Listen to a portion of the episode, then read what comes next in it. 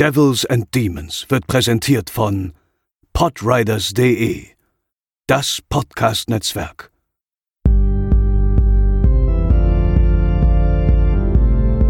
They're coming to get you, Barbara. They're coming for you. Diese Episode wird präsentiert von Deadline, das Filmmagazin, die Fachzeitschrift für Horror, Thriller und Suspense. Jetzt im Kiosk oder online unter deadline-magazin.de. Moin Moin und herzlich willkommen zur 157. Episode von Devils and Demons, eurem Horrorfilm-Podcast. Ich bin der Chris und bei mir sind wie gewohnt Pascal. Moin Moin. Und André. Hallo. Und heute gibt es von uns tatsächlich noch kurz vor Ende des Januars ein Beitrag zum Japanuary, könnte man meinen, denn wir reden heute über den Hypergore-Film Tokyo Gore Police, beziehungsweise, jetzt kommt's, Tokyo-san Kokikatsu aus dem Jahr 2008. Doch das würde ich sagen, ist eher ein Zufall, denn für diejenigen äh, von euch, die es nicht mitbekommen haben, aufgrund einer zeitlichen Verschiebung in unserem Programm durftet ihr nämlich auf Twitter aus einer Auswahl von drei Filmen quasi unsere heutige Episode bestimmen und ihr habt euch dann eben für Tokyo Gore Police entschieden. Und ähm, wenn ihr wissen wollt, wie unser Programm generell in den nächsten Wochen weitergeht oder wie es aussieht, könnt ihr euch auch die neue Deadline kaufen, fällt mir gerade ein. Denn die gibt es ab heute, dem 27. Januar, am Kiosk zu kaufen. Aber abonniert die lieber oder bestellt euch die, geht lieber nicht zum Kiosk, das ist zu gefährlich. Aber ähm, ein Abo tut's, glaube ich, auch. Es ist auf jeden Fall wert. Ähm, und bevor wir jetzt loslegen, müsste eigentlich der Trailer kommen. Aber Pascal, so richtig gibt's da nichts Einspielenswertes, ne? Nee, die meisten Trailer, die es gibt, beziehungsweise den Haupttrailer, den ich gefunden habe, das ist halt einfach nur, ist ein schöner Trailer, den kann man sich angucken, vielleicht an dieser Stelle, wenn ihr gerade vor YouTube sitzt, aber ansonsten läuft da nur ein Musiktrack und einfach jetzt nur einen Track einspielen ist ein bisschen lame in der Hinsicht. Nee, kein guter Trailer für Tokyo Gore Police. Wir könnten ja leinenhaften Trailer aufführen hier, aber das wollen wir jetzt auch keinem zumuten. Deswegen gehen wir Cosplay.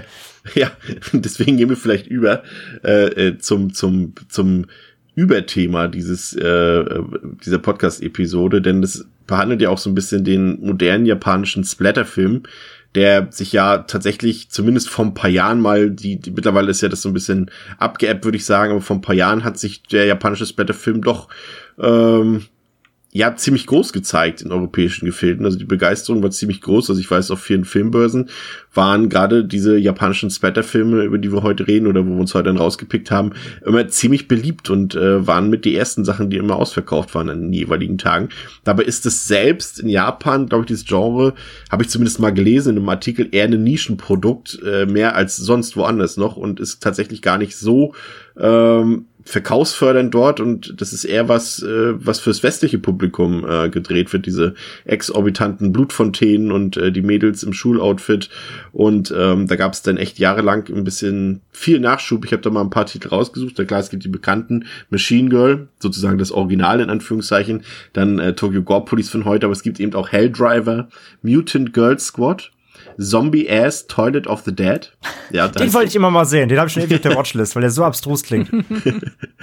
Robo Geisha, Gunwoman, den habe ich auch noch gesehen. Karate Kill, der ist auch noch ganz nett. Dann gibt's Rape Zombie, Lust of the Dead äh, Gothic und Lolita Psycho und Meatball Machine, der ist auch noch relativ bekannt. Gibt's nicht noch den, ich finde, einer der lustigsten, ich weiß aber nicht, ob der so in dieses Hypergore reingehört, aber irgendwas mit, ähm, irgendwas mit so einer Schwimmmannschaft, einer weiblichen, die auch Zombies tötet.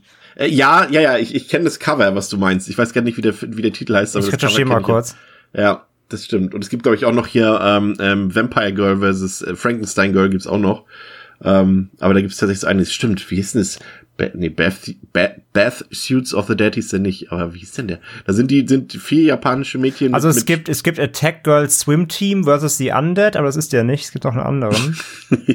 ich überlege gerade, gab es nicht noch einen mit einem Slip, der relativ, der auch so von der Idee so blöd war, dass der verhältnismäßig durchs ah, Internet ging? The, the Girls Rebel Force of Competitive Swimmers. Ja, ah. das solltet ihr direkt auf eure Watchlisten packen, genau das, was Pascal eben gesagt hat. Also, wenn man, wenn ihr da Interesse dann habt, dann geht einfach äh, auf den Regisseur unseres heutigen Films, äh, auf Letterbox oder IMDb, Yoshihiro Nishimura, und dann könnt ihr euch immer so durchhangeln durch die Titel und auf die nächsten Titel kommen. Da gibt's endlos viel Kram, äh, der größtenteils auch Mist ist, muss man ganz einfach so sagen. Aber es gibt auch ein paar Perlen, würde ich sagen, und da haben wir uns ja heute einen rausgesucht, nämlich äh, Tokyo Gore Police. Ähm, wie sieht's denn bei euch beiden generell so aus? Ich weiß ja, äh, André ist ja also wir sind ja alle drei sehr äh, japanophil unterwegs, aber da gibt's ja doch noch immer so ein paar unterschiedliche Geschmäcker, äh, was das angeht. Und das geht ja hier doch schon in eine spezielle Richtung, würde ich mal sagen. Ähm, trifft es generell bei euch auf Gegenliebe? Also diese Art von Splatterfilm, die ja doch relativ günstig produziert ist und schon viele Fetische auch bedient, würde ich sagen. Und äh, ja, also ich glaube, das ist jetzt nicht ein Film, den man jetzt unbedingt seinen Eltern zeigen würde beim, beim Kaffee und Kuh trinken. Nicht, weil er unbedingt so brutal ist, sondern weil es einfach schon spaßiger großer Quatsch ist. Aber wie sieht's da aus? Ist das was für dich generell, André? Ja, auf jeden Fall. An sich, an sich schon. Also ich finde halt die, das ist so ein bisschen, es geht zurück auf unsere letzte Folge, so ein bisschen sind die auch so ein bisschen wie Braindead, ne? Die verbinden ja. halt auch Splatter mit äh, einer sehr, sehr überstilisierten, ähm, ja, comichaften Inszenierung. Und die sind halt ein bisschen wie so Realverfilmung von Animes wirken die. Oder generell halt wie real gewordene Animes. Einfach völlig drüber, äh, keinerlei Hang zu Realismus oder Bodenständigkeit. Und das macht die so spaßig. Also da ist ja auch immer viel Body-Horror drin, oft in diesen Filmen. Und die vermischen da irgendwie so ein paar schöne Sachen, die irgendwie gut funktionieren. Ähm, sind manchmal, also nicht immer treffen sie auch so den ganz den westlichen Geschmack. Also weil du eben gesagt hast, sie sind eher für den westlichen Markt gedreht. Ich finde, manchmal sind die selbst für so ein westliches Auge schon sehr drüber. Also da gibt es ein paar Filme, wo du wirklich denkst, so was, wer hat das sich wann ausgedacht und in welchem Zustand war er gerade? Wobei da Tokyo Gopolis gar nicht so weit von weg sind Details. Aber ich mag halt die Kreativität auch dahinter, weil die sich wirklich überhaupt gar keine Grenzen setzen, hast du immer das Gefühl. Also die, die denken sich wirklich irgendwas wahrscheinlich wirklich im Vollrausch aus, schreiben das auf und am nächsten Tag wird's gedreht. Also da, da gibt es überhaupt niemanden wahrscheinlich, der dann sagt, ja, das klingt, das, das, das, das kann man machen oder nee, das, lass es mal vielleicht weg. Das sind halt auch, das, das sind halt so Filme, die wirken halt wie Hirngespinste von Regisseuren, die wirklich eins zu eins einfach genau das machen, was sie gerade, auf was sie gerade Bock hatten, ohne jemanden, der daneben steht und vielleicht mal einen Tipp gibt, ob das vielleicht sinnvoll ist. Das Interessante ist ja dabei, dass da gerade jetzt vielleicht nicht bei den großen Titeln äh, wie Tokyo Gore Police und Machine Girl, aber gerade bei den doch kleineren, zum Beispiel die du eben, äh, den du eben genannt hast, da ist halt die Grenze zwischen ähm, das ist vielleicht noch so ein Splatterfilm oder so ein Horrorfilm und das ist ein Pornofilm oder zumindest ein Soft-Erotik-Film, ist das schon immer eigentlich fast schon fließend. Also wir haben auch in den bekannteren Filmen schon so Tendenzen in diese Richtung, aber gerade bei den anderen ist es so, dass dann teilweise eben auch eben diese ähm, Erotik-Models aus Japan eben für solche Filme dann besetzt werden, weil sie halt wahrscheinlich auch vom, vom, ja, ich weiß jetzt nicht, vom ins Budget passen und so weiter. Aber da ist tatsächlich die Grenze relativ äh, fließend, würde ich mal behaupten. Ja, generell ähm, die Übersexualisierung ja. ist in den Film halt eh immer von, das werden wir heute ja auch noch beim Film dann äh, noch merken. Und immer diese Verbindung zwischen irgendwie einerseits Horror und Gore, aber gleichzeitig auch irgendwie muss alles sexy sein. Ja. Und ähm, oder halt auf jeden Fall, also die, die wirken alle generell sehr anrüchig, sage ich mal. Ja, also zumindest, zumindest kommt keiner der Filme ohne Phallus-Symbol oder sonstige Dinge aus. Also das muss auf jeden Fall sein. Ähm, Pascal, ähm, bevor wir ein bisschen in Tokyo Gopolis reingehen, äh, magst du vielleicht kurz zusammenfassen, worum es geht in diesem Schlachtfest? Tokio in einer nahen Zukunft. Furchteinflößende Monster, sogenannte Engineers, versetzen die Bewohner der Metropole in Angst und Schrecken. Diese auf den ersten Blick menschlichen Wesen zeichnen sich dadurch aus, dass ihnen fürchterliche Waffen an den Stellen wachsen, an denen ihnen Körperteile entfernt wurden. Doch nicht nur vor den Engineers muss sich die Bevölkerung Tokios fürchten. Seit vor einigen Jahren die Polizei privatisiert wurde, herrscht diese über die Stadt und hält die Bevölkerung in einem festen Würgegriff. Unter ihnen befindet sich die junge Ruka, eine äußerst talentierte Engineer-Jägerin, die reihenweise Engineers ausschaltet und versucht herauszufinden, wer hinter dieser Armee mutierter Monster steckt. Dass sie bei ihren Ermittlungen nicht nur die Antwort auf diese Frage, sondern auch noch auf die, was mit ihrem Vater passiert ist, bekommen soll, hätte sie sich in ihren kühnsten Träumen nicht ausmalen können. Ja, der Film hat auf Letterboxd eine Durchschnittswertung von 3,1 von 5, in der MDB 5,9 von 10. Die Uncut-Version, die könnt ihr aus Österreich äh, importieren von Dragon. Ähm, ist eher so ein, ja, ich sag mal, ein DVD-Upscale, würde ich mal sagen. Also, aber generell muss man bei den Filmen dieser Art eh immer so ein paar Qualitätsabstriche, Abstrich, nee, ab, Abstriche. Abstriche machen. Äh, ansonsten könnt ihr auch, ich glaube, UK hat auch eine Blu-ray und eine DVD zur Auswahl oder auch aus der USA, da weiß ich jetzt aber nicht, ob äh, die Region Free ist. Auf jeden Fall nicht die deutsche Kaufhausversion kaufen, denn die ist um sieben Minuten gekürzt. Und jetzt klingelt's an der Tür. Wer mag das sein? Interessiert mich nicht. Ähm, der Film, das ist vielleicht interessant äh, für uns äh, äh, Norddeutsche hier oder äh, Hamburger. Ähm, der Film wurde tatsächlich das erste Mal am 29.05.2008 auf dem Hamburger Japan Festival aufgeführt. Das fand ich interessant. Das ist seine, also seine allererste Aufführung hat er in Hamburg. Ach krass. Warst du da mal an oder, oder Pascal, wart ihr da mal auf dem Ja, auf dem Japan- japanischen Filmfest war ich öfter. War ich auch, Aber ja. meist, weil dann ähm, in der Regel halt auch mal der ein oder andere Anime-Film halt, wenn er im Kino zu sehen war, auf dem japanischen Filmfest. Dafür war ich dann oft da und ähm, aber japanische Realverfilmung, glaube ich, für mich 2008 auch noch weniger ein Thema und deswegen vielleicht auch gar nicht auf dem Schirm gehabt. Ja. Ähm, Regie geführt hat Yoshihiro Nishimura, das hatte ich bereits vorhin gesagt, der war, wurde, hat, wurde quasi entdeckt, als er die Spezialeffekte für Machine Girl gemacht hat.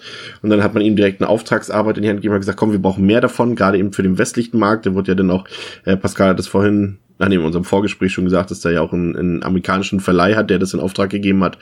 Und er hat dann später noch Filme gedreht, Vampire Girl vs. Frankenstein Girl, Mutant Girl Squad, Helldriver, Meatball Machine, Kodoku und all den ganzen Kram. Und ähm, er selber hatte eben mal einen Kurzfilm gedreht, der Anatomia Extinction heißt. Und Tokyo Gore Police ist quasi ein Remake dieses Kurzfilms, natürlich dann etwas aufwendiger, äh, zumindest für diese Verhältnisse, über die wir hier reden. Es ist trotzdem eine Produktion, die komplett nach zwei Wochen abgedreht, gecuttet und fertig produziert war. Und äh, wer weiß, wie lange so ein Hollywood-Film produziert wird, der weiß, dass zwei Wochen lang für einen Film definitiv äh, ein Schnips mit dem Finger sind. Äh, dafür war ich aber erstaunt, Pascal, äh, wir haben ja hier schon mal auch über äh, Audition geredet, dass äh, ja die Hauptdarstellerin aus Audition, ähm, äh, oh, jetzt wird's schwierig, I- Ah, ei- Ihi Shiina, äh, die die Asami in, in, in Audition spielt, hier die Hauptrolle hat und Itsui Itao, der ja auch in vielen äh, Sion Sono-Filmen mitspielt, Love Exposure, Why Don't You Play Hell, eigentlich eine relativ hochkarätige Besetzung für so eine Art Film, oder?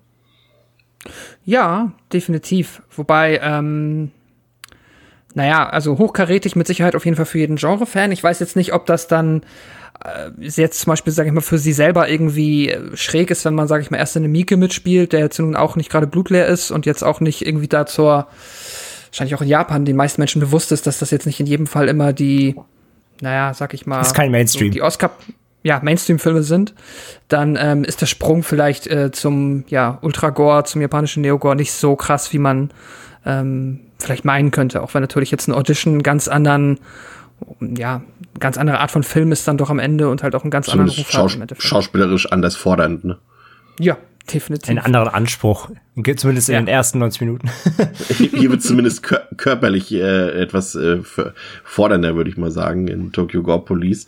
Ähm, Pascal hat es eben schon gesagt, äh, der Film spielt ja in der Zukunft und äh, die Polizei wurde privatisiert und es gibt diese militärische Sondereinheit namens Engineer Hunters, die eben vor allem auf die sogenannten Engineers, die in der deutschen Version Maschinensimpel heißen, äh, die haben es auf die abgesehen und die wurden von einem ja, von einem Typen namens Keyman ähm, erschaffen, auf den wir ja gleich noch zu sprechen kommen. Den können wir erstmal noch mal kurz auslassen. Auf jeden Fall sind diese Engineers, äh, die verlieren quasi, äh, ne, sie bekommen quasi eine Art Superwaffe. Das allein schon das zu erklären, ist schon so bescheuert. Pascal hat es eben eigentlich schon perfekt gemacht, aber äh, also wenn diese Engineers ein Körperteil verlieren, was durchaus häufig vorkommt bei denen, äh, wächst an der Stelle eben eine große Waffe nach und äh, man kann diese, ja, Engineers nur besiegen, indem man eine Art Schlüssel, der wie ein Tumor bei denen im Körper sitzt. Wow, das ist echt faszinierend, wie man das. Also alles nur- richtig, alles richtig. Nur wenn man diesen Key entfernt, äh, lassen sich diese äh, Feinde besiegen und äh, dann gibt's eben äh, quasi gerade am Anfang auch ein paar äh, wüste Splatter-Szenen, würde ich mal sagen, beim Aufeinandertreffen von diesen Engineers und den Engineer-Huntern. Denn diese Engineer-Hunter gehen ja schon ziemlich unnötig brutal und sadistisch vor. Und äh, André, da sind wir ja ein bisschen bei der ja, Gesellschaftskritik, bei der Kritik an, an auch politischen Dingen hier, die doch schon sehr so an Filme wie Judge Dredd, Starship Troopers erinnern, würde ich mal behaupten, gerade weil wir auch im späteren Verlauf immer diese diese Propaganda-Clips sehen, diese Werbeclips sehen, äh, muss ich sagen, habe ich ähm, so nicht erwartet und ist auch tatsächlich für mich im Pluspunkt gegenüber Machine Girl, der doch da ein bisschen oberflächlicher zur Sache geht. Also ich will jetzt nicht sagen, dass es hier kein Gaudi-Film ist, also den kann man hier auch auf dem Filmfest um 22 Uhr zeigen und alle machen Party, aber der hat auch ein bisschen Deepness, ne? Ja, also es war, also du hast ihn auch zum ersten Mal jetzt gesehen, Chris?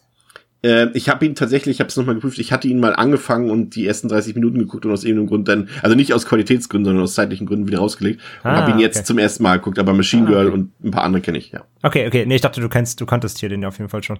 Ähm, ja, also gerade wie du gesagt hast, diese Spots, ähm, der Film, also das hat jetzt sich ganz klar halt aus Sergeant, Sergeant Troopers geliehen, so, ne?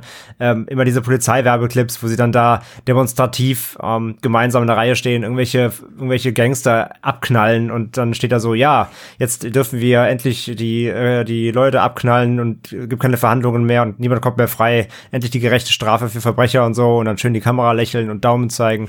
Also diese ganzen Clips, die immer wieder eingestreut werden, ähm, auch diese, auch diese TV-Spots und so, das ist halt so ganz klar Starship Troopers, ne? Absolute, ähm, äh, ja, so Satire, Kritik am, ähm, an der Gesellschaft, an der ähm, Darstellung von ähm, auch ja Exekutive, sage ich mal, ne und und der der sage ich mal Macht Macht dem dem man denen gibt, gibt, wenn man wenn man so ein Szenario sich vorstellen würde, wie es eben hier der Fall ist, dass sie quasi selbst über sich regulieren können als Firma nur noch. Ich finde es auch lustig, in einem Clip da steht ja auch mal drunter dann der Name der Polizei und dann ganz halt drunter halt dann so ein Firmenname so LTD Polizeipräsidium LTD, ne so als gebuchte Firma einfach es ist halt schon sehr, sehr, sehr, sehr witzig und äh, ja, aber wie Chris halt sagt, so das ist halt vorhanden, das ist auch irgendwie cool und der Film ist definitiv eben für das, was er im Endeffekt ist, ist er halt echt deeper als als man am Anfang überhaupt irgendwie glauben mag. Also wenn der Film anfängt, denkst du einfach nur, okay, ich mache jetzt in 90 Minuten mein Hirn aus und lass mich mit Blut begießen und dass der dann plötzlich solche doch so, solche Szenarien aufmacht, auch später dann dann äh, drauf kommen werden gegen Ende dann mit dem Twist und so weiter.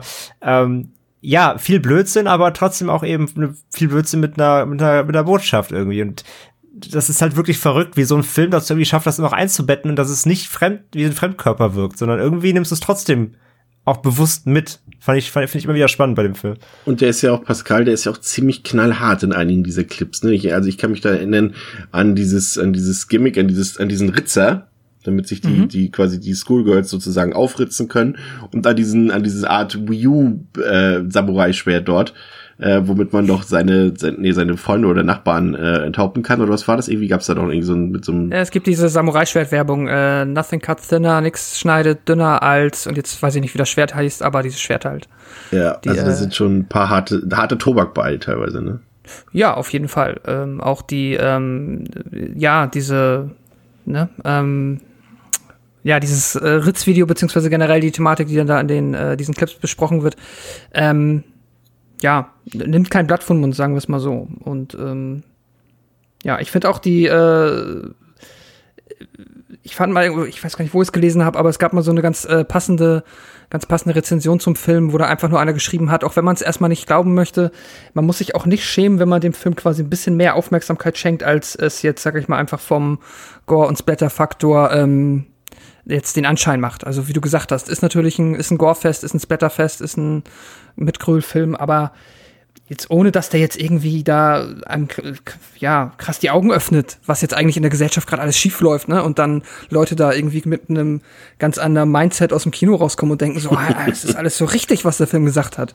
Aber ist ja auch nicht verkehrt, wenn der Film nach so ein bisschen mehr macht, gerade für, ja, diese wirklich sehr ähm, rustikale Produktion, sag ich mal. Ja, und es sind ja auch Themen, ich meine, gerade auch, auch, auch gerade eben Suizid wird ja eben auch äh, mehrfach angesprochen in dem Film. Da gibt's ja auch noch dieses, äh, wobei ich das interessant fand, dass sie eben dieses, diesen Ritzer-Clip zeigen quasi, aber gleichzeitig dann auch noch so eine klassische Ablehnung gegen den Selbstmord mit Harakiri, weil das passt ja dann doch nicht zu der Gesellschaft, also nimmt, also da haben sich so ein paar Dinge scheinbar in der Gesellschaft äh, äh, geändert, weil früher war ja Harakiri quasi ähm, Aufopferung für die Gesellschaft äh, und äh, das fand ich ganz interessant, dass es auch so ein bisschen zur Sprache kommt. Aber wie ihr beide schon gesagt habt, also es ist drin, man kann es wahrnehmen, äh, man kann es aber auch nicht wahrnehmen und hat dann trotzdem seinen Spaß mit dem Film. Aber vielleicht hat man sogar ein bisschen mehr, wenn man sich den Film im wahrsten Sinne des Wortes nüchtern anguckt und ähm, auch mal so, so ein bisschen auf diese Art Clips äh, einlässt, die eben klar eben von so Sachen wie wie wie Dread oder Verrufen Starship Troopers geprägt sind.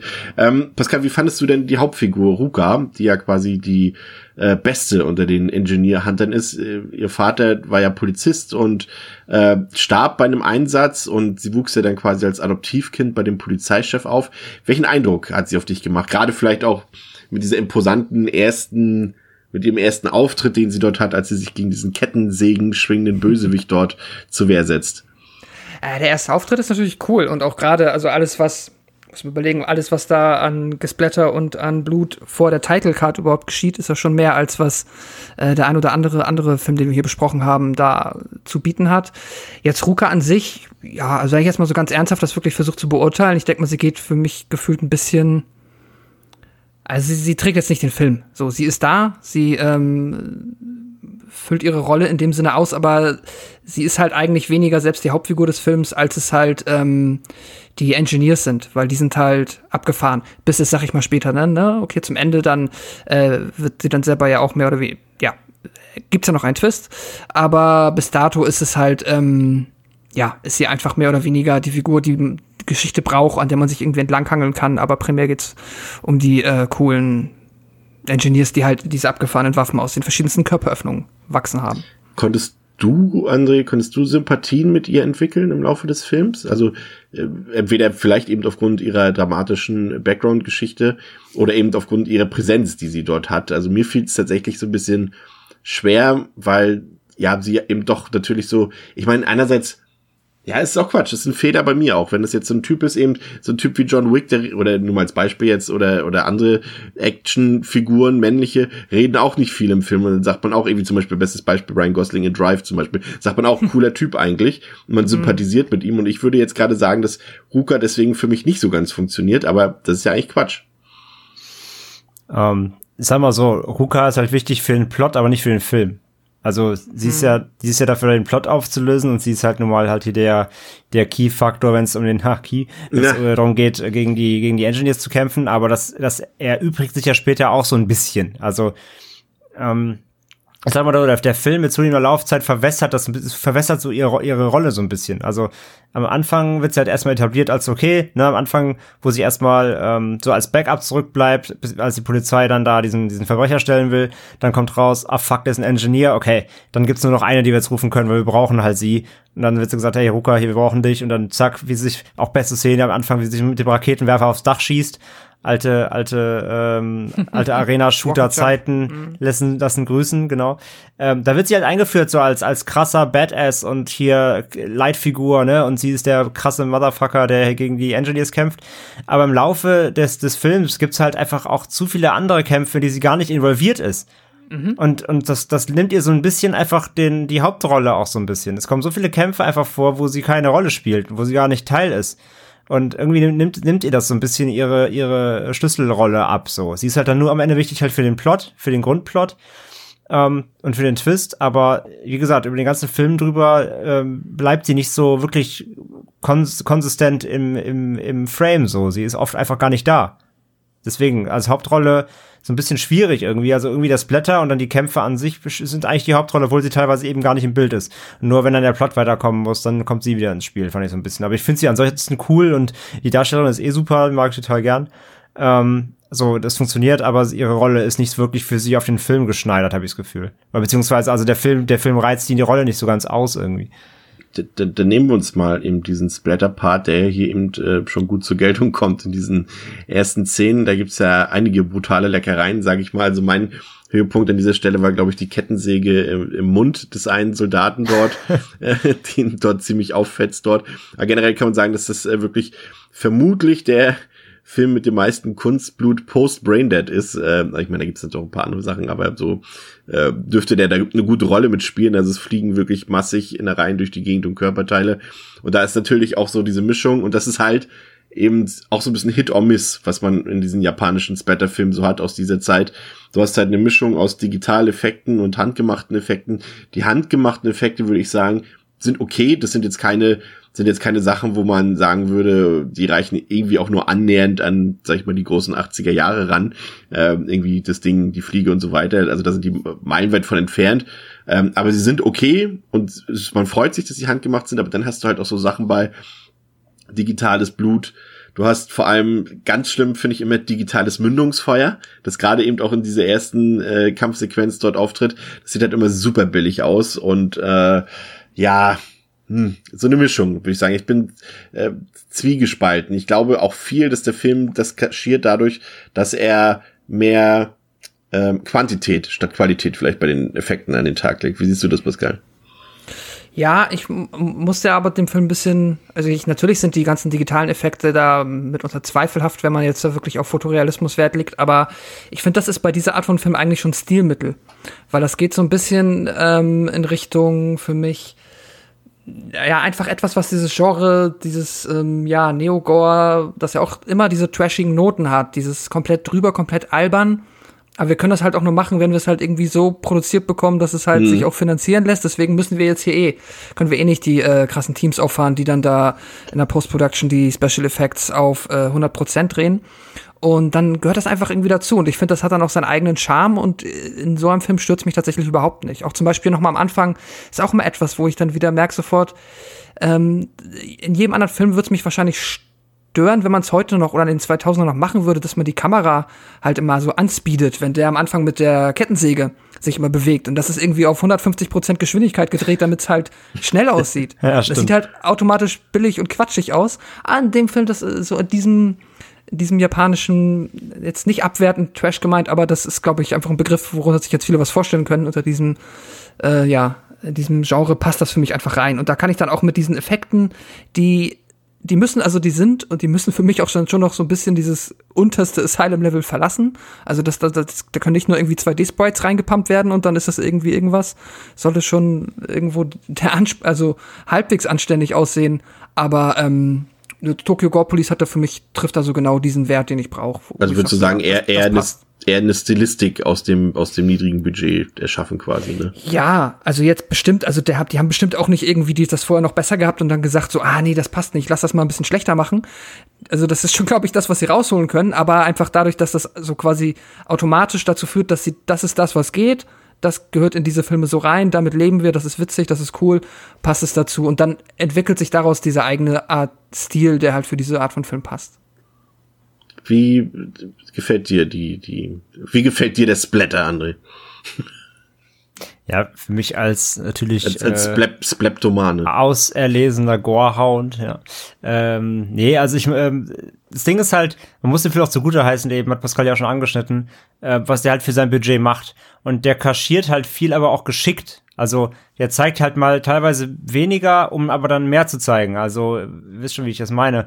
Mhm. Ähm, der weiß halt, wie, wie Kameraeinstellungen so zu setzen sind und ob er mal ein Close-up eher machen sollte, wo vielleicht man, also andere hätten vielleicht da eher Totalen gezeigt, wo er öfter mal auf Close-ups geht, damit der Zuschauer halt nicht den ganzen Effekt sieht, sondern nur den, den, das Wichtige und dann wirkt's auch besser. Also der, der Film ähm, würde, glaube ich, viel billiger noch aussehen, wenn er nicht so geschickt auch wäre, da die Inszenierung richtig zu steuern ähm, dass du halt teilweise wirklich nur die, die, die, ähm, die Ausschnitte siehst, so gerade die wichtig sind, sodass es nicht so insgesamt nicht so billig wirkt.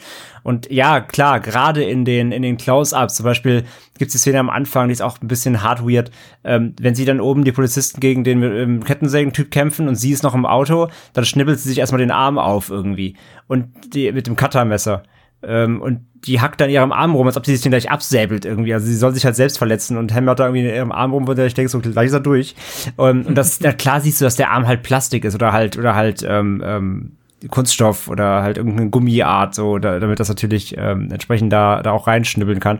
Und ja, klar siehst du das. Aber auch hier, ähm, er lässt halt diese, die Bilder immer nur so eine Sekunde, Sekunde stehen, so ein Bruchteil, damit du halt eben nicht genau erkennst, dass es ein Effekt ist, so. Und schneidet dann eher mehrfach drauf, damit du halt diesen, diesen äh, Dauer, ausdauernden Effekt eben hast. Und das tut dann trotzdem irgendwie weh, das zuzugucken, obwohl es eigentlich so billig aussieht, wenn du mal auf Pause drückst, so. Und das macht er halt auch ständig halt, auch wenn du irgendwelche Wunden hast und so weiter. Ähm, vieles, vieles kaschiert er einfach gut durch Schnitt und Kamera. Und die Effekte aber, die zu sehen sind, finde ich im Voll, sind für das Budget, was der wahrscheinlich hatte, ähm, äh, es sind trotzdem einfach sehr gut insgesamt. Auch am Ende dann der, der, ähm, der, ja, Antagonist slash nicht so ganz Antagonist mit seinem ähm, Gehirn offen liegen und mhm. diesen Rohren in den Augen. So, ja, das ist halt eine Maske, aber das ist, ist, ist halt echt gar nicht so schlecht so. Das, das geht auch schlechter. Und ja, es sieht trashig aus, aber das ist ja auch wiederum, wie Pascal richtig sagt, gewollt so. Es hat ja schon diesen, nicht Asylum, also für Asylum ist es schon wieder zu liebevoll. Ja. Aber, aber es hat ja halt einfach so ein, so ein Amateur-Hinterhof-Charakter so. Aber das, das passt ja auch irgendwie so cool dazu. Aber ich finde, die Sachen, die er, die er zeigen will, die funktionieren auch. Obwohl es teilweise natürlich offensichtlich ist, dass das irgendwie Pappmaché oder Gummi ist. aber in der über in dieser Überinszenierung gemischt sowieso mit super viel Blut, was einfach drüber gekippt wird, womit du eh nur Hälfte, die Hälfte erkennst. Ähm, damit funktioniert das finde ich schon irgendwie wieder. Also ich finde das einfach alles sehr liebevoll. Ich bin jetzt nicht der der der hundertprozentige Nippon-Experte, aber mich würde mal interessieren, das kann wahrscheinlich jetzt keiner hier in der Runde beantworten. Ähm, deswegen vielleicht die Frage sogar mal nach außen, falls es jemand weiß. Vielleicht legt das japanische Publikum generell ja auch nicht so viel Wert auf solche technischen Belange bei Filmen, weil wir haben ja nun auch, ich jetzt, das ist ja nicht der erste japanische Film, den wir besprechen, wir hatten ja auch schon ein paar äh, so Grudge und so weiter, da sehen die Masken ja auch immer eher so, sag ich mal, hm, man erkennt halt, dass die weiße Kreide im Gesicht haben und so weiter.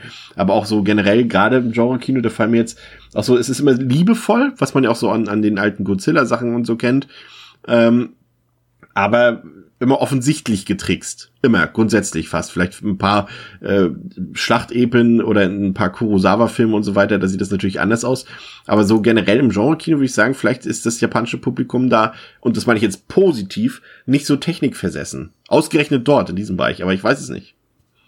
Weil generell sind sie ja technikversessen, aber vielleicht jetzt bei Spezialeffekten nicht, ja. ich weiß es nicht weiß auch nicht, ob man dann da, wahrscheinlich ist auch dann da natürlich auch die japanische Film, Guckergemeinschaft dann ein bisschen diverser, als man vielleicht von außen denkt, keine Ahnung. Da guckt euch mal die, guckt euch mal die Live-Action-Verfilmung von vielen Anime-Sachen an. Attack on ja, halt Titan, halt Tokyo Ghoul ja. und sowas. Äh, die sehen halt alle, unabhängig von ihrer sonstigen Qualität, würden die nicht hier im Kino laufen. Ja, das stimmt. Ja, das, das gebe ich dir recht, aber ich habe dafür habe ich jetzt echt tatsächlich zu wenig Einblick in den japanischen Filmmarkt. Ja. Also ich weiß jetzt auch nicht, ob zum Beispiel Attack on Titan Realverfilmung war der in Japan ein Hit. Keine Ahnung, weiß ich gerade nicht. Das ist halt auch so der Punkt. Ja, also ist halt der Punkt so, der, der Hot Take würde nur funktionieren, wenn diese Filme auch aus, äh, dann ausschließlich alle komplett durch die Decke gehen würden. Dann könnte man sagen, okay, die Leute scheißen halt drauf. Aber das weiß ich jetzt gerade absolut nicht. Ja. Okay. Also falls jemand sich da auskennt, gerne äh, kommentieren. André, wo kann man nochmal bei uns was kommentieren? Naja, entweder per Social Media oder per Social Media, zum Beispiel auf Twitter und Instagram. Cool. Und auf Facebook. Cool. Oder gibt's noch zum Blog oder eine Webseite? Kann man auch noch was kommentieren? Nee. Doch, natürlich könnt ihr auch auf devilsandemons.de immer kommentieren und dann ähm, gucken wir mal, ob wir euch antworten. Nein, Quatsch.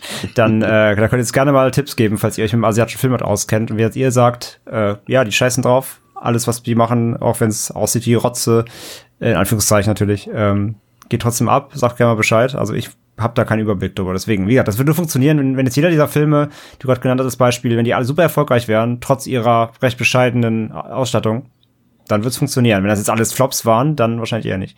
Es wird halt auch ganz, ist halt interessant, weil es ja nicht nur Japan betrifft. In China ist es ja auch so, die drehen ja auch riesige CGI-Fantasy-Spektakel, die da wochenlang auf Platz eins in den Kinocharts sind, sonstige Rekorde brechen. Und du guckst sie dann hier und denkst so, ja, sind gute Filme, aber die Effekte, ganz ehrlich so. Also interessantes Thema. Müssen wir uns vielleicht nochmal zu einem anderen Zeitpunkt vorknüpfen und uns da Expertin oder Experten einladen zu. Kriegen wir bestimmt hin. Ähm, zurück zu Tokyo Gore Police. Es kommt dann zum, äh, ja, das ist schon ein entscheidender Teil in dem Film. Es kommt dann irgendwann zum Aufeinandertreffen zwischen dem Keyman, äh, also der das Ganze dort inszeniert und unsere Heldin Ruka. Und es gibt dann einen Kampf zwischen den beiden. Das ist auch durchaus kreativ, würde ich mal sagen. Da gibt es ein paar crazy Einfälle, zum Beispiel diese Selbstskalpierung dort von Keyman und diese Kanonen in den Augen, die du schon angesprochen hast, André. Ja. Und es sieht jetzt aus, als würde Ruka das Duell durchaus gewinnen, obwohl es spannend ist, aber der Keyman dreht das Blatt sozusagen dann und ähm, sorgt dafür, dass Ruka quasi vom Engineer Hunter theoretisch und im Prinzip selbst zum Engineer wird, ne? Ja, Plot Twist, erste. erste. der erste Plot Twist. Ja, ich finde ich finde die Szene auch geil mit dem Key, wo sie wo die ihr so ein, so ein Schlüsselloch einritzt und dann eine Schlüssel da reinsteckt und dreht und dann platzt so der Arm auf. So, das sieht schon ziemlich das sieht schon ziemlich eklig aus, muss man sagen. Ja, ähm, das ist das Gute daran. Das ist ein das ist ein Effekt, der offensichtlich ist, wie der Arm so aufspringt, quasi fast wie so Puzzleteile, ja. könnte man meinen. Äh, und du siehst, das ist eine Puppe. Trotzdem ist es eklig, ne? Ja, genau, das meine ich ja. Die Effekte so so so ähm, augenscheinlich sie sind, so eklig sind sie oft halt, wie gesagt. Auch dann, auch später mit der, mit der Frau da, mit dem ähm, Krokodilunterleib und so weiter. Das sind alles so Sachen, so ja, natürlich sind das, sind das Puppen und Effekte und Plastik, aber es wirkt dann teilweise, gerade, gerade die kleinteilige Sachen, auch wie er dann der, der mit der Bohrmaschine bearbeitet und so. Das sind so, die tun halt weh, obwohl es offensichtlich ist. Das ist einfach, wie gesagt, das liegt einfach daran, dass es trotzdem irgendwie gut gefilmt ist, so, oder geschickt gefilmt, sag ich mal. Und so halt auch hier in der Szene. Und äh, ja, natürlich, das ist dann natürlich erstmal der erste Key-Moment Key schon wieder. Äh, äh, der Schlüsselmoment, äh, wortwörtlich, wo äh, natürlich das Blatt sich erstmal wendet und sie halt jetzt hier zum Engineer selbst wird und die Frage natürlich erstmal aufkommt, so, wird sie jetzt auch böse? Wird sie jetzt von der Polizei bekämpft oder was ist jetzt Phase so? Das macht der Film jetzt hier erstmal auf. Ich wette, wir haben in noch keine Episode das Wort Schlüsselmoment benutzt. Ausgerechnet hier benutzen wir es jetzt. so, wird man angesteckt davon. Ich fand tatsächlich, weil du sagst, äh, gerade die Inszenierung, ich bin kein großer Fan der Inszenierung des Films, da sage ich später noch ein paar Worte zu, aber ich muss sagen, er kaschiert halt, das habt ihr ja auch schon gesagt, er kaschiert viel gut. Ähm, man sieht ja auch, das sind eben keine Martial Artists, die hier gerade aufeinandertreffen, gerade in dieser Kampfszene, aber durch den Schnitt, den der Film an den Tag legt und durch die Kameraperspektiven, fällt es eben nicht so auf. Es ist so ein bisschen Dynamik, finde ich, fehlt dem Ganzen schon, aber es ist okay. Also das ist für das, für das Niveau, auf dem wir uns hier bewegen mit dem Budget. Wie äh, gesagt, klar, das meine ich damit. Das ne? ist jetzt kein, ja. ist jetzt kein Roger Deakins hier, aber ja, genau, das meine ich halt. Es ist halt nicht wirklich eine gute Inszenierung, aber es ist eine geschickte Inszenierung. Ja. Das meine ich halt damit. Er weiß, wie er schneiden und wie er sh shooten muss, damit das irgendwie alles effektiv zumindest ist. Und das muss man ihm halt schon lassen, ja. Pascal, wir gehen dann in eine Art, ja, es ist ein Bordell, es ist ein Stripclub. Ich weiß nicht genau, auf jeden Fall geht ja einer der, der Arbeitskollegen, einer der anderen Cops, äh, geht ja dahin und ähm, hat äh, Lust, sich ein bisschen äh, was anzusehen. Und da gibt's das Penisnasenmädchen, da gibt's die Schneckenfrau mit den Dildo-Augen äh, und da gibt's diesen Typen, der dort an dem Stuhl quasi kopflos äh, geklammert ist und mit seinem verstümmelten Penis das Publikum voll uriniert. Ähm, was hat es mit dir gemacht? es hat mich fabelhaft unterhalten, würde ich sagen. Abermals.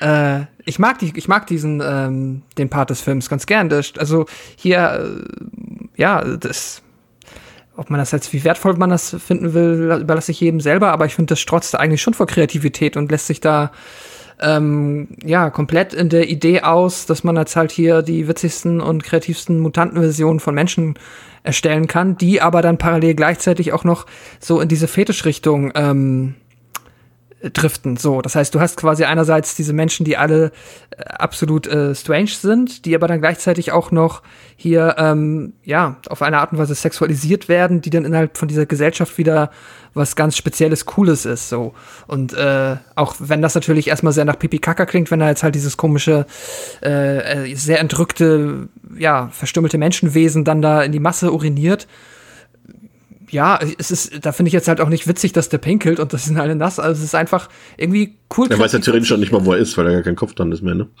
Ja, ja, genau. Ja. Ähm, ich mag das. Ich mag die, ich mag das, die Schneckenfrau ist super. Ähm, und dann, ja, kommt es ja zu dieser äh, Striptease, beziehungsweise zu dieser, ja, äh, quasi Prostitutionsszene mit der einen äh, Dame. Ähm, die ist auch super. Ich mag auch. Das ist auch, die ist genau, ähm, es ist irgendwie spannend, weil die ist zum gewissen Grad entstellt. Gleichzeitig ist da relativ glaubhaft, dass, ah, schwierig, wie soll man sagen, ja, dass die dann trotzdem noch so in ihrer Rolle funktioniert. Ist das so ein bisschen, so ein bisschen das, was wir ja so auch so aus so, sag ich mal, so Cyberpunk-Material äh, kennen oder auch so Blade Runner-Stuff und sowas, so ein bisschen dieses, auch so dieses äh, Android-Thema. Irgendwie finde ich, ist auch drin, es sind zwar keine, in dem Sinne keine Menschen mehr so, ja. aber sie wollen trotzdem irgendwie äh, weiß ich nicht, äh, ah, ich weiß jetzt nicht, wie ich es erklären soll, aber was was ich halt meine? Halt ja, ich finde eh, was mich, was ich auch jetzt an der Geschichte und auch an der Idee mit diesen Monstern sehr mag, ist halt einfach, dass ähm, André hat am Anfang schon gesagt, dass ja auch dieses Genre sehr dafür steht, halt äh, dem, ja, den ähm, etwas deftigeren Animes auch sehr nahe zu sein. Und ich finde einerseits auf dieser Gore-Ebene definitiv, aber gleichzeitig erinnert mich jetzt äh, zum Beispiel Tokyo Gore Police auch immer so ein bisschen an diese 80er, 90er ähm, wo es diesen Anime-Over-Boom gab und dann viel ähm, von, vom westlichen Film inspirierten Anime-Overs rauskam, die sehr Cyberpunk-esque also äh, hier Cyber City Oedo und solche Sachen rauskamen. Und ich finde schon, dass der Film in seinen besten Momenten auf jeden Fall diese Vibes trifft. Also der Film hat ja auch manchmal versucht, er ja, also der, der kann nicht viel inszenieren und nicht so viel Atmo erzeugen, wie er wahrscheinlich gerne würde. Aber er versucht hier und da schon mal mit irgendwie einem, mit einem Farbfilter über, ähm, wenn er so durch Tokio fährt, äh, da ein bisschen Atmo zu erzeugen, fand, die so genau ich, in diese Richtung geht. Ich, ich, kurz, kurz Insight. Ich fand es tatsächlich, man sieht ja einmal diese Szene, in der Ruka ja da durch, durch, in ihrem Polizeiauto durch Tokio fährt und du siehst dann ja, halt genau, auch so ein bisschen, wie es gedreht wird. Du siehst halt einfach ganz normal Tokio heute. Ja, und da sind halt drei verkleidete Hansel als Engineer Hunter, die da sich so ein bisschen unter die Massen äh, bewegen und ansonsten kaschiert er das eben, indem er quasi vom, vom, vom, vom Volk wegfilmt und einfach nur die, Leuchtreklame Genau. überall zeigt und sowas, ne? Also Ja, äh, genau. er versucht es auf jeden Fall halt einzufangen. So, es ist kein Blade Runner, aber ich, er, er versucht auf jeden Fall so ein bisschen diese Vibes zu treffen. Darf ich das als Zitat benutzen für, Geschichte- für diese Folge? Tokyo Gore Police ist kein Blade Runner? Ja, das ist genau, das ist die Tagline. Ähm, ja, aber was ich sagen wollte, ich finde, und die Geschichte ist einfach, die wird halt genauso gut auch in diese Zeit, in diese Animes passen und deswegen mag ich sie hier auch so, weil einfach das, ähm, ja, es, es spielt irgendwie so ein bisschen auch mit dem, was du gesagt hast und lässt einfach unfassbar viel kreativen Freiraum für, ähm, ja, einerseits Für- diese Metaebene, diese, wie gesagt, das Androiden, aber auch halt, das ist ja quasi so ein bisschen Körperveränderung, Verbesserung, Body Modification, auch wieder so ein bisschen, was wir bei Bloody Mary hatten. Äh, nicht Bloody Mary, American Mary. Ja. Ähm, geht ja auch wieder so ein bisschen in die Richtung. Ja, sind schon Themen, die der Film auch anspricht. Ja, und äh, dann äh, wird dem Kopf äh, irgendwann dann der Penis abgebissen und der Keyman ist äh, auch schon da und der sieht ja dann auch noch ein bisschen Verbesserungspotenzial bei unserem Polizisten, der ja dann äh, später, als er dann gekämpft hat äh, gegen das Mädchen, das äh, plötzlich ja diesen Reptilkopf am Unterleib hat. Äh, vielleicht einer der schönsten Tricks im Film. Das fa- fand ich auch irgendwie dann faszinierend gut gemacht, weil da muss man halt erstmal drauf kommen auf den Käse, ne? Also das ist halt wirklich so. Und äh, der setzt das halt auch so straight um und das mochte ich dann auch irgendwie wirklich. Und ähm, äh, ja, er bekommt dann diesen Schlüssel verpasst vom Keyman und hat dann plötzlich am nächsten Tag äh, einen Riesenpenis, mit dem er schießen kann. Und äh, eine coole Sache, würde ich mal sagen. Zumindest tritt er so auf, als wäre das eine ziemlich coole Sache.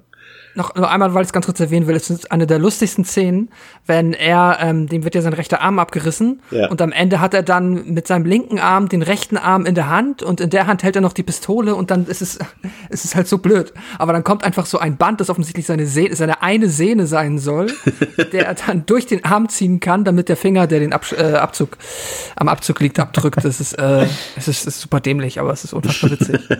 Das, das meine ich am Anfang auch mit solchen Sachen wie, da, da, da guckt auch keiner drüber. Das wird einfach Nee, nee, aufgeschrieben, ja. dann wird das gedreht. Das, das finde ich schon sehr sympathisch, ja. Ähm, dann kommen wir wieder zurück zu Ruka, äh, deren dramatische Backstory ja äh, durch äh, einen Besuch beim Keyman äh, sozusagen so ein bisschen aufgedeckt wird.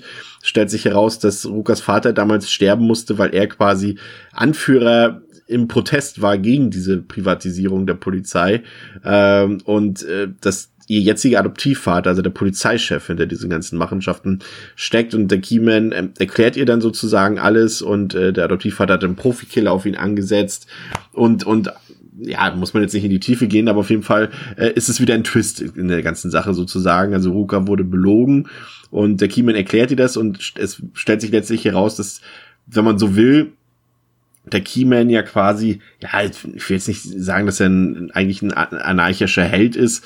Das wäre jetzt vielleicht ein bisschen zu weit gegriffen, aber auf jeden Fall führt es eben dazu, dass Ruka die Dinge hinterfragt. Sie glaubt ihm auch und ähm, ja, es sorgt dafür, dass sie jetzt Rache nehmen will. Also sie will Rache nehmen an den Polizeichef, aber auch an den ganzen Polizisten und Soldaten dort. Ähm, und ja, muss ich sagen, äh, ist zumindest eine natürlich eine recht einfache und simple Erklärung, aber jetzt als Mittel zum Zweck eine plausible Erklärung, die dann dafür sorgt, dass äh, Huka äh, Rache nehmen will, André. Ja, wie gesagt, es ist im Grunde natürlich im Endeffekt genauso äh, Hanebüchen wie alles andere, aber wie gesagt, immerhin macht der Film noch eine, noch versucht der Film immerhin noch was zu erzählen und aus dieser ähm, A, Sozialkritik noch ein bisschen mehr zu machen und das Ganze auf eine persönliche Ja. Ebene zu bringen, damit überhaupt ein bisschen die Figuren, ähm, ja, überhaupt mit irgendeiner Figur mitfühlen kannst in einer gewissen Weise oder mehreren Figuren. Ähm, ja, Hi Highlight ist dabei auf jeden Fall, wie das inszeniert wird, ähm, wie dann quasi, also wer, also es ist ja wieder so eine typische, eigentlich ist das Ganze ja so eine, eine Mischung aus Showdown Tell, aber auch ganz viel Tell. Also eigentlich erzählt er ja komplett den Plot ähm, ihr, ihr, ihr vor so, aber gleichzeitig sehen wir ja so in Rückblicken dann nochmal, ähm, also ganz am Anfang sieht man ja schon, wie der Vater stirbt, wo der Kopf so explodiert, in einer sehr schönen äh, Szene. Und ich lieb's dann, wie der Film dann, umso mehr wir erfahren um den Background, diese Szene immer erweitert. So erst siehst du ja den Vater, dann plötzlich kommt rechts eine Pistole ins Bild, dann siehst du halt dann, dass das der Typ ist, halt der, also der Vater wiederum, der Auftragskiller. Und dann erzählt er halt weiter. Und dann erfährst du von diesem Polizeipräsidenten da, dass der auch dahinter, da, dahinter steckte. Dann zoomt die Kamera nach rechts, dann steht der plötzlich auch dahinter. Und es geht immer so weiter. Das, das, wird, das wird immer so erweitert und noch eine Pistole, die, die, die, die dem anderen an den Hinterkopf fällt. Das ist, das ist wieder so comichaft einfach. Also selbst in so einer Szene, wo er hier eigentlich so quasi einen emotionalen Background der Figuren liefern will, kann das halt nicht lassen, total albern zu sein in seiner Darstellung halt irgendwie. Und jeder erschießt sich dann halt gegenseitig und während äh, dann der Vater, also der, der Polizist äh, tot ist und der Attentäter auch erschossen wird, lacht sich dann der Polizeipräsident irgendwie einen ab, während ihm so acht Liter Blut ins Gesicht spritzen von den zerplatzten Köpfen der Väter. Es ist halt alles wieder, es ist halt so, so drüber und er bleibt dann halt trotzdem so auch in seinem Kanon, äh, obwohl er dir gerade quasi eigentlich eine emotionale, ähm, emotionalen Twist verkaufen will. Das finde ich halt schon wieder so sympathisch. Und ähm, meine allerliebste Lieblings im ganzen Film ist dann sowieso das mit den ähm, mit den Reagenzgläsern, mit den ähm, mit den Serien, mit den Serienkiller-Genen. Das ist das Ja, erklär das mal kurz, aller, was mit dem Keyman auf sich hat. Allerwitzigste im Film, also erklärt er ja dann auch noch gleichzeitig dann mit in seiner die Szene dauert auch sehr lange, muss ich sagen. Diese Expos Expositionsszene dauert, glaube ich, zehn Minuten oder so. Ähm, das ist halt so witzig, dass halt der, ähm, dass er halt quasi im Labor gearbeitet hat, vorher schon, bevor sein Vater da gestorben ist und sie haben da an Serienkiller-Genen geforscht. dann siehst du so geile Shots, wo dann so Reagenzgläser stehen mit so Namensetiketten drauf, so, so Ted Bundy, John Wayne Gacy, äh, keine Ahnung, wer noch alles dabei war. Ed Gein. Ed Gein, genau auch, ja. Und äh, ja, und dann haben sie halt quasi die, sie haben geforscht, ob quasi ähm, ja, ob die Gene von Serienkillern, wo immer sie auch die Gene von Ed Gein noch herhaben. Aber äh, äh, ja, haben halt gewollt halt forschen, äh, ob diese Gene dafür verantwortlich sind, dass die Menschen so sind, wie sie sind, oder diese Serienkiller. Und weil er dann halt, dann kam das halt mit dem Vater und er war halt so wütend. Ähm, dann ist halt das Labor gerannt, ist ausgerastet und er hat sich mit der Spritze alle Serienkiller-Gene in diese Spritze aufgeladen und sich die selber injiziert. Und dann wurde er böse. das ist schon wieder so dumm, äh, dass ich wirklich einfach immer wieder so schallend lachen muss bei dieser Szene, weil das so dämlich ist, aber sie machen es halt einfach. Und äh, das, das ist halt so ein bisschen, das spielt ja auch so ein bisschen in die Richtung mit, ähm, ja, so dem Motto, äh, so auch ein bisschen so Erbgut weitergeben, ne? Wenn ein Serienkiller jetzt ein Kind zeugt, ist das dann auch automatisch ein Killer, so dem Motto, ne? Also es ist ja auch völlig, auch völlig ohne jegliche äh, fundierte Logik das Ganze. Aber sie ziehen es halt einfach durch so. Und das ist, das ist eine meiner Lieblingsszenen, diese, diese, wo er sich diese Serienkiller-Gene injiziert, ja.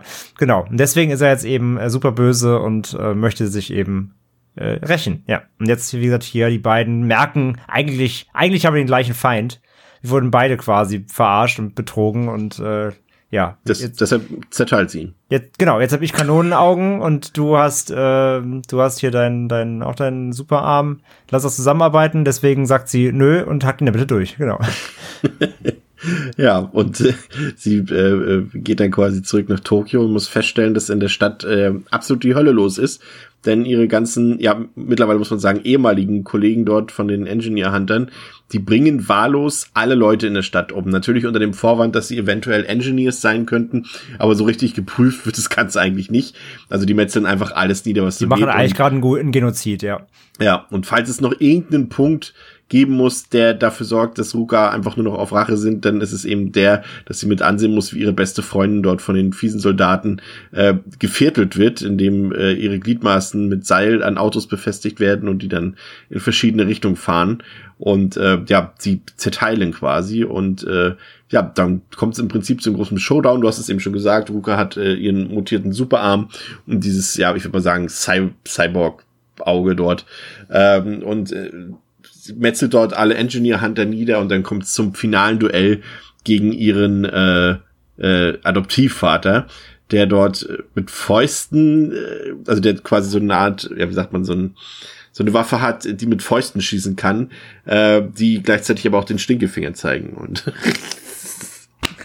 ja, was soll ich sagen? Der, der Gimp. Der Gimp mit seinem Schwert. Der Gimp der mit Gimp. seinem Schwertarm. Ja.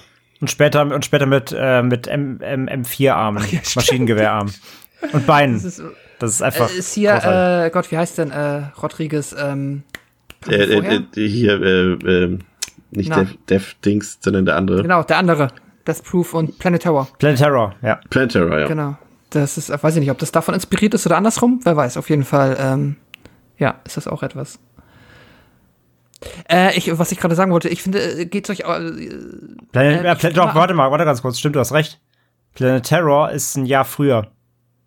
Ah, okay. Ich glaube, das haben sie sich, weil das ist schon sehr, also es, es, hat zumindest eine Ähnlichkeit, ja. Nicht so, nicht so extrem natürlich, aber Ja. hat schon eine gewisse Ähnlichkeit, ja. Stimmt, ja. Ich finde immer die äh, am billigsten leider oder tatsächlich am meisten erkennt man am Film für mich immer gefühlt, dass da halt kein Budget hinter war. Es ist, wenn es um diese Privatpolizei geht, weil einerseits sind halt die, ich mag die Kostüme schon, die sind ganz cool, die sind relativ von der Idee ganz nett designt, sehen trotzdem billig aus, aber die haben keine wirklich, kein wirkliches Hauptquartier oder so, ne? Also gefühlt sind die immer noch in diesem Parkhaus. Ich meine, das ist ja eben ein Problem bei dem Film. Also aus meiner Sicht ist, äh, wie gesagt, äh, no budget, überhaupt kein Problem. Aber es sind halt, wenn, also ich sag mal, der Höhepunkt der Inszenierung ist halt, äh, also was jetzt Kulissen angeht, ist halt, wenn da mal ein Farbfilter drauf liegt oder mal eine Neonleuchte irgendwie so ein Raum wie eben dieses Striplokal mal rot beleuchtet. Aber ansonsten sind es halt alles Lagerhallen oder irgendwelche, äh, ich glaube in der einen Szene, äh, als der, ähm, wie war denn das, als der war das der Cop, der morgens aufwacht, wo er doch in dieser, in diesem einen, ja, z- zerfallenen Parkhaus da aufwacht oder was auch immer das war. Das sind halt alles, äh, sag ich mal, Drehorte, wo gewiss keine Genehmigung notwendig war oder gewiss nicht eingeholt werden musste. Ja, ja. Also da wurde halt wirklich das Allernötigste genommen und da, äh, ja, das passt sich dem dann an, so ein bisschen, ne? Das stimmt, ja. Aber die Kostüme fand ich auch ganz cool eigentlich. Also die haben, fand ich eigentlich, ja doch, die hatten was. Fand ich auch gut eigentlich. Ja. Hatten so ein bisschen auch was von Jinro, keine Ja. Ahnung. Ich, ähm, Ja, stimmt. Bei diesen äh, Fäusten, das ist halt, das ist wieder so eine Szene, wenn, gibt dann wenn die Fäuste halt erst auf äh, Ruka zufliegen und dann, ich weiß, einfach an diesem Band, Ja. ich hab, ich verstehe die gar nicht mehr ganz, aber es ist halt, da ist es so offensichtlich, dass der Film halt nicht nur quasi es nicht besser kann, sondern es absichtlich quatschig macht. Also ist ganz absichtlich richtig albern, wenn äh, an diesem Band die Hände sich umdrehen und dann auf ihn zurückfliegen. Das ist halt auch immer wieder witzig. Wie fandet ihr generell jetzt so den Showdown? War das, war das der, der Payoff für den Storybuild? Hat euch das gefallen, André? Also ich mag sie halt generell, dass sie auch halt den Keyman erstmal killt. Also sie hat ja auch Ja. überhaupt keine Skrupel mehr. Also sie sagt, also die sagt jetzt nicht, oh ja, du armer Mann, sondern sie sagt halt, ey, du, du killst hier, ah, du killst hier alle, du bist verantwortlich für den ganzen Scheiß und äh, du hast so viel Schlechtes getan und nee, leck mich so. äh, ich schalte dich erstmal aus, so bevor du mehr, mehr Schaden anrichtest. Das mag ich eh generell. Ähm, der finale Kampf, so ja, wie Pascal gerade sagt, der ist halt super quatschig und super, super lustig und so. Aber so am Ende, am Ende hätte ich gerne noch mal so ein richtiges Bloodbath gehabt. Das gibt's nicht so richtig. Es gibt Ja. nicht noch mal so ein richtig, so ein richtig krasses Finale, wo sie noch mal so alles geben, noch mal so alles raushauen, was irgendwie noch im, im, im Kühlschrank lag, so irgendwie. Das, das, das fehlt mir so ein bisschen. Das, da, da ist, also da war der Anfang, der ganze Auftakt blutiger als das ganze Finale und irgendwie, ich finde, der große, der große Boom hätte für mich noch am Ende noch mal kommen müssen. Da ist der, der Endkampf dann, was das angeht, zumindest, ähm, wird, der ist kreativ und der ist auch witzig und so. Aber Aber als ob, so, das, als, ob, als ob irgendwie das Fass mit dem Kunstblut äh, alle gewesen Genau, also ich sag ja, als, als ob die, die Schweinehälften im Kühlschrank nicht mehr, nicht mehr da waren irgendwie, die man noch rumwerfen kann. Ähm, das war dann so ein bisschen, bisschen wenig so. Da hätte, also da hätte ich einfach von dem Film, wenn er halt sowieso diese Schiene durchfährt, hätte ich am Ende noch mal diesen richtig krasses, gerade krassen Splattergranate noch mal, so die letzte Szene noch mal irgendwie erwartet, wo noch mal alles gegeben wird, was es angeht. Von daher so ein bisschen ernüchternd. Da gab's halt über den Film hinweg ähm, einfach mehr, aber halt die trotzdem die ganzen gesagt, Kostüme und, äh, und die Ideen so alle cool so. Und halt, dass dann der der Polizeichef jetzt quasi selbst ja dann auch, also ne, das ist ja quasi ja der, das ist ja auch so der der die Pointe des Ganzen so im Grunde. Diese diese Privatpolizei ist jetzt völlig entglitten ne und macht jetzt wirklich nur was sie will. Und das ist so quasi der der Outcome davon, dass das überhaupt stattgefunden hat ne. Keiner kontrolliert die mehr und sie machen halt jetzt ihren Genozid und wollen alles an sich reißen und ähm, ja, werden selbst zum Feind am Ende des Tages. Ähm, das ist ja dann so die Conclusion da draus, so der, der, der, das Fazit des Films auch und so. Das funktioniert. Wie gesagt, hätte einfach noch mal am Ende gern noch mal so eine richtige Granate gehabt, noch mal so eine Szene, die noch mal so alles gibt, das Best-of des Films mal so zusammenfassen. Das fehlt so ein bisschen am Ende leider. Ich muss äh, noch zwei Sachen. Ähm, zum einen wollte ich noch anmerken, weil das natürlich jetzt hier so klingt, äh, jetzt wäre das jetzt die Ultra-Schlachtsblätter äh, Festplatte hier, nee, Festplatte, Schlachtplatte. Ah, äh, Schlachtplatte. ja. äh, äh, es ist so tatsächlich, aber für diejenigen, die jetzt vielleicht doch ein bisschen äh, nicht so auf diese Blutorgien stehen, man kann sich den ruhig angucken. Also es gibt dort keine Effekte, die besonders realistisch aussehen. Das ist alles im Comic-Bereich, sage ich mal, angelehnt. Also da spritzt das Blut auch wie in den alten Samurai-Filmen fontänenweise raus aus aus den aus irgendwelchen Adern und so weiter. Also das kann man gucken. Also das ist kein Film, äh, bei dem man irgendwie die die das die Hände vors Gesicht steht und denkt, so, oh Gott, das ist so Nein. grausam, das kann ich nicht angucken. Das ist alles so im, im, ja, im Comic-Style irgendwie, würde ich Ja, mal sagen. Das ist ich alles so der- überzogen. Der, der, Haupt, der Bösewicht am Ende, der spritzt sich noch in die abgeschnittenen Beine, um noch stärker zu bluten, um dann Ja. quasi mit dem Blut wie mit einem Jetpack rumzufliegen. Ja, also das ist halt, Das ja. ist halt alles albern, ja. Ja, also das kann man ruhig, wenn man da ein bisschen Zeit beseitigter ist, äh, kann man da auch äh, problemlos den Film gucken. Und dann noch eine Frage an euch. Ähm, ich finde tatsächlich den Film doch ein ganzes Stückchen zu lang, Pascal. Also richtig zu lang. Also der, der hätte man durchaus, sag mal, also aus meiner Sicht wirklich fast 15, 20 Minuten noch kürzen können. Also mir fehlt dem Ja. Film irgendwie so ein bisschen dann die Dynamik und auch so der, der Rhythmus. Also es kam für mich nicht auf, auch durch diese, André hat es vorhin gesagt, durch diese äh, Narration dann noch im Mittelteil, der dann quasi ähm, er alles erzählt und wenig zeigt und diese Flashbacks. Ich finde, da kam irgendwie nie so richtig Dynamik und so hat nie Fahrt aufgenommen für mich und ist am Ende dann irgendwie viel zu lang für mich gewesen, als ob sie nicht wussten, was sie rausschneiden sollen. Oder ging es dir da anders? Ja, ich finde auch, äh, der Film ist tatsächlich, also man würde nicht erwarten, dass so ein Film, wenn man jetzt so erzählt, was da drin passiert, irgendwie äh, ja über 100 Minuten geht, 110 Minuten oder sogar noch länger. Ähm, aber ja, ich weiß, was 110, du ja. meinst. Äh, Der ist halt, der fühlt sich auch so vom Pacing schon hier und da ein bisschen ruckig an.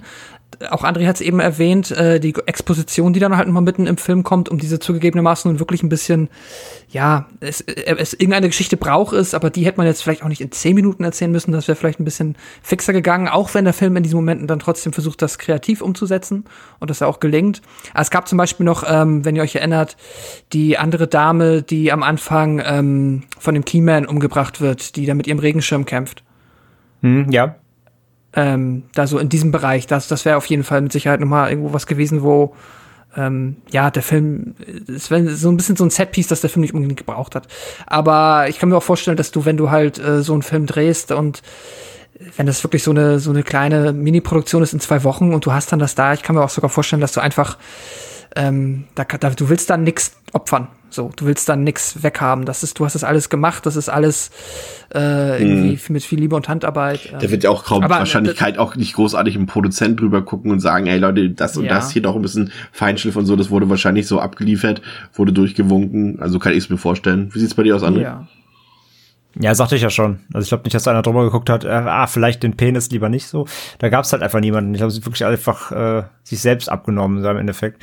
Ähm, ja, ich, ich habe damit gar nicht so das Problem wie ihr. Ich finde tatsächlich, das längste ist die Exposition. Die hätten es einfach, es ist halt, sage ich ja, es, also hätten sie gar keine Bilder verwendet, wäre es richtig schlecht gewesen, weil es ist halt wirklich einfach, es ist halt wirklich einfach nacherzählt. Das hätte man einfach geschickter machen können und auch kürzer insgesamt einfach. Das hätte man halt in einer, in einer schnellen Montage irgendwie zusammenfrickeln können oder so oder das irgendwie cleverer umsetzen, anstatt dass der sich eben zehn Minuten da hinsetzt und einfach den, quasi jetzt den Twist vorerzählt. Äh, Das reißt halt so ein bisschen raus insgesamt. Obwohl die Szenen dann gesagt, witzig sind, die da sind, aber insgesamt, das hätte man trotzdem alles einkürzen können. Äh, Und dann im Mittelteil davor gab es auch noch mal ein, zwei Szenen, wo so ein paar Dialoge sind, irgendwie dann mit, mit Drucker und der Polizei. Das war alles so ein bisschen so antriebslos so ein bisschen. Aber alles an Action finde ich komplett erhaltenswert und da ist finde ich auch nichts zu lang, das macht alles Spaß so, also insgesamt so. Ja, der er müsste nicht der muss der müsste nicht eine Stunde 50 dauern, das ist schon echt krass lang so. Ähm, da merkt man auch mal, wie viel an der deutschen Version da fehlt. Sieben Minuten ist echt eine ganze Menge. Ähm, so, aber ja, also ich finde jetzt, also das, das ist jetzt bei mir nicht der große Kritik, Kritikpunkt irgendwie. Ich finde der, ich, bei mir, hat, mir macht er trotzdem die ganze Lauflänge Spaß. Wie gesagt, die Exposition ist für mich das größte Ding. Der, der, da hat er einfach zu viel auf, auf ähm, Erzählung gesetzt einfach. Pascal, dein Fazit.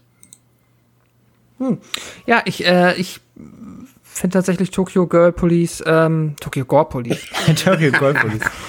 Wow. Sequel Ähm, incoming. Das ist die XXX-Parodie. Der steht ja schon so ein bisschen raus, auch aus diesem Genre, beziehungsweise der sticht da ein bisschen hervor. Ich weiß auch noch, dass der einfach, dass das wieder so einer der Filme war, die zumindest um die Zeit halt auch für verhältnismäßig viel Furore gesorgt haben, weil es dann immer mal wieder ein Film war, der auch ähm, einfach rangezogen wurde, um wieder irgendetwas komplett Absurdes, also so dieses, ne, man möchte sich gegenseitig mit richtig absurden, crazy Filmen überbieten und hier hast du schon mal von dem gehört, der ist so richtig kaputt. Ähm, und da ist halt natürlich auch dann immer das Risiko, dass so ein Film so einem Ruf irgendwie nicht gerecht wird. Ich habe den Film jetzt, glaube ich, zum zweiten Mal gesehen und ich finde halt, der Film wird dem Ruf irgendwie gerecht, weil der ist halt wirklich so bekloppt. Der ist halt so komplett crazy. Da ähm, hat man nie das Gefühl, dass irgendjemand, wie bei Branded, wie wir es in der letzten Folge hatten, wo ich, wo man sich auch gefragt oder wo ich mich auch gefragt habe, wieso war da kein Produzent und hat gesagt, so können wir nicht das irgendwie, können wir davon nicht mit die Hälfte machen? Reicht das nicht so? Und genauso ist es halt hier auch, wo man sich so denkt, ja, ähm, ist jetzt auch mal gut, aber nee, der Film ähm, schmeißt da alles rein und das halt wirklich in, in einem Rahmen begrenzter Möglichkeiten. Ich finde auch, ich bin aber André, der Film ist äh, sehr geschickt da drin, halt äh, seine ja, seine minimalen Möglichkeiten halt in der Hinsicht zu verstecken im Editing, dass es halt nicht so sehr auffällt, dass man es überhaupt nicht mehr ernst nehmen kann. Das geht schon. Trotzdem ähm, behält er halt seinen, ja, diesen japanischen Neogore, Ultragore leicht angetrashten Stil bei, der ihn dann halt, ähm, wie du eben auch gesagt hast, Chris, jetzt nicht so bösartig macht, als dass man dem jetzt nicht jemanden nicht empfehlen könnte, weil der vielleicht zu heftig ist. So, da ist er halt, dafür ist er halt dann doch zu comicartig und zu cartoonig. Ich finde den immer wieder super, ich habe immer wieder Spaß mit dem Film und ähm, ja, mag ihn sehr, gib ihm vier von fünf Sternen und ein Herz. Ja, ich als ähm, Neuling oder Halb-Neuling, weil ich, wie gesagt, den Film schon mal angefangen hatte, ähm, fand den tatsächlich tiefgründiger ähm, als erwartet, ähm, weil der Film irgendwie dann zwischenzeitlich, wir hatten es erwähnt, mit seinen politischen und gesellschaftskritischen Botschaften und auch wie er das vermittelt und inszeniert durch diese Werbeclips und Propagandaclips eben durchaus an Starship Troopers erinnert. Und nebenbei ist er eben auch wohl, sag ich mal, hatte ich auch erwähnt, wahrscheinlich, vielleicht möglicherweise das größte Kunstblutbad nach äh, Braindead. Ähm, also hier fliegen Innereien und Körperteile durch die, alle, alle durch die Gegend, die nicht bei fünf auf den Bäumen sind. Und ähm, gibt auch ein paar Fetisch-Szenen, die da äh, im wahrsten Sinne Fetisch-Szenen, die dort ordentlich bedient werden. Aber ich habe so Probleme mit dem, was ich ihm zum Schluss erzählt hatte. Eben erzählerisch ist das für mich zu undynamisch gewesen. Ähm, der ruckelt schon so ein bisschen so vor sich hin. Gerade da sind halt Sachen bei, die ich rausgeschnitten hätte, um dem Film mehr Dynamik zu verleihen, zu maximal einem knackigen 90 Minuten. Und dann ist halt die Inszenierung eben, ja, das Budget ist niedrig, ja. Er macht auch viel mit Absicht schlecht oder, oder kombiniert zumindest das niedrige Budget mit der Absicht. Aber so gerade was Kulissen angeht, hätte man doch ein bisschen was Schöneres nehmen können. Ich fand auch die, die Farbgebung immer nicht so vorteilhaft. Also die, generell die Bildoptik irgendwie nicht so gut. Also Kameraführung, Schnitt, alles okay, würde ich mal sagen. Das ist so durchschnittlich, das ist okay, das geht durch, aber die Bildoptik hat mir einfach nicht gefallen. Das war einfach einfach zu billig. Das ist einfach zu viel Digitalkamera auch. Ähm, die natürlich, das ist natürlich billiger, das wissen wir alle, aber äh, deswegen bewerte ich einen Film jetzt nicht besser, nur weil er niedriges Budget hat und trotzdem eine Digitalkamera benutzt, ist es für mich schlechter dann im Endeffekt. Ähm, Gerade diese Mündungsfeuer und so, das war reißt mich so ein bisschen raus, aber äh, verstehe da euren Punkt auf jeden Fall. Das ist ja auch die Wahrheit dahinter. Also er hat dadurch eben auch diesen Anime-Look und hat seine ganz eigenwillige Stilistik und die gehört auch einfach zu diesem, nenne ich es mal, ja, wenn man es ein Genre nennen will, dann ist es eben ein Genre für sich. Ähm, das gehört dazu. Ähm, positiv auf jeden Fall noch der Cast, also macht zweckdienlich, würde ich sagen. Also unsere Hauptdarstellerin ist gut. Ein paar Nebendarsteller machen auch eine ordentliche Aufgabe. Und äh, eben diese ganzen völlig überzogenen, abstrusen Ideen, die machen Spaß. Ähm, auch die handgemachten Ekeleffekte sind gut. Und deswegen würde ich sagen, weil er zumindest uns noch eine Botschaft mitgeben will, oder das zumindest, ja, er noch was erzählt, einfach ist er für mich minimal besser als der eigentlich prominente Vorgänger im Geiste, Machine Girl. Und ähm, deshalb äh, gebe ich ihm doch drei Sterne. Vielleicht sogar noch ein bisschen Potenzial nach oben, ähm, aber, aber gute drei Sterne, drück ich es mal so aus. Ähm, André, wie sieht's bei dir aus? Ich, langsam kriege ich Angst, Chris. Erst Braindead, jetzt Tokyo Gore Police. Und du gibst jedes Mal mehr als zwei Sterne. Das ist positiv überrascht. Wir machen dich noch zu einem richtigen Fansplitter-Konisseur. ähm, ja, nee, ich, äh, ich bin da eher bei Pascal insgesamt. Also ich habe mit dem Film auch immer sehr viel Spaß. Ich habe das auch zum dritten Mal, glaube ich, gesehen. Ich habe das erste Mal tatsächlich Cut gesehen. Ich habe mir damals nämlich äh, dummerweise mhm. als unerfahrener DVD-Neuling, naja, Neuling nicht, aber da war ich immer noch so ein bisschen teilweise unvorsichtig, schön irgendwo im Expert. Oh, guck mal, was ist das denn? Mitgenommen da zu Hause. Ja, schöne Scheiße. Äh, ja, von daher zum ersten Mal recht blutleer gesehen den Film, dachte mir erst so, hm, okay.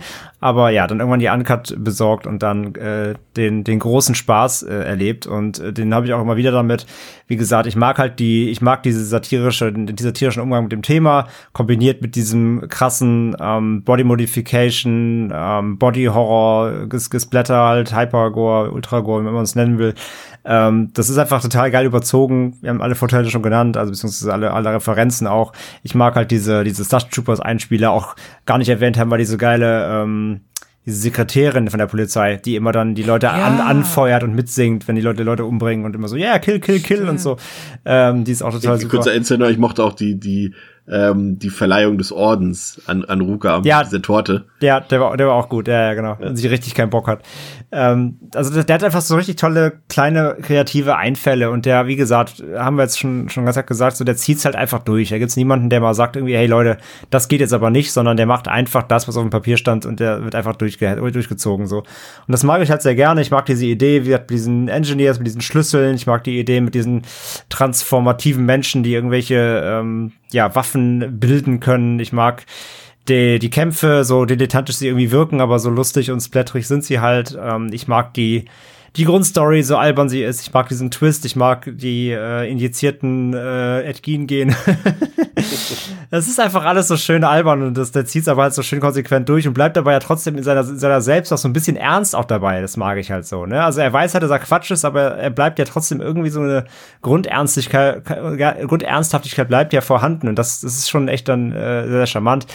Ähm, hat halt ein, zwei Längen, ja, das stimmt. Ähm, ein bisschen einkürzen hätte man sicherlich hier und da können, aber ich finde halt trotzdem, dass der Spaß dann trotzdem überwiegt. Ähm, und die einfach wieder die Kreativität, die Kostüme, die Effekte und einfach auch die Art, wie er sie kaschiert. Nämlich diese einfach positive Inszenierung, die ist halt nicht fantastisch, die ist Amateur, aber er macht halt wirklich einfach das Beste draus, was er mit den Mitteln einfach machen kann. Und von daher, ich habe immer wieder mit dem Spaß, so der ist nicht perfekt, aber auf einer Fun-Skala ist der bei mir halt auch eine 4 von 5 mit Herz so. Ähm, weil der halt wieder einerseits funktioniert ja als Partyfilm, aber andererseits hatte ich trotzdem jetzt auch meinen Spaß, die alleine zu gucken. So. Also, das ist kein Film, wo ich jetzt nur unbedingt jetzt irgendwie euch und noch drei Kisten Bier haben muss. So, das gibt's ja auch halt. ähm, so, das sind Filme, die, die, die, den kann ich zwar ein, den kann ich zwar ein Herz vielleicht geben, aber die sind halt einfach faktisch dann nur eine zwei oder so. Aber das hier ist es halt für mich nicht, weil den kann ich trotzdem einfach, einfach so als Film trotzdem irgendwie genießen. So. Von daher, bei mir gibt's die vier auch. Wunderbar. Ja, äh, das soll es äh, damit auch für heute gewesen sein. Wir hoffen, es hat euch gefallen. Kleiner Ausblick noch auf nächste Woche. Ich will nicht zu viel versprechen, aber wir haben eine wundervolle Gästin da und wir sprechen über einen der besten und bekanntesten Horrorfilme aller Zeiten. Ich sag mal, ein Film, den ihr ganz oben selbst in der IMDb Top 250 irgendwo finden könnt. Also ähm, seid da schon mal gespannt drauf. Jetzt sind ähm, die Erwartungen natürlich direkt wieder Skyrocket, ja super. Ja, aber sicher. also freut euch drauf. Nächste Woche, Mittwoch, ist es wieder soweit ähm, bei Devils and Demons mit Pascal, André und Chris. Auf Wiederhören. ciao, ciao. Tschüss.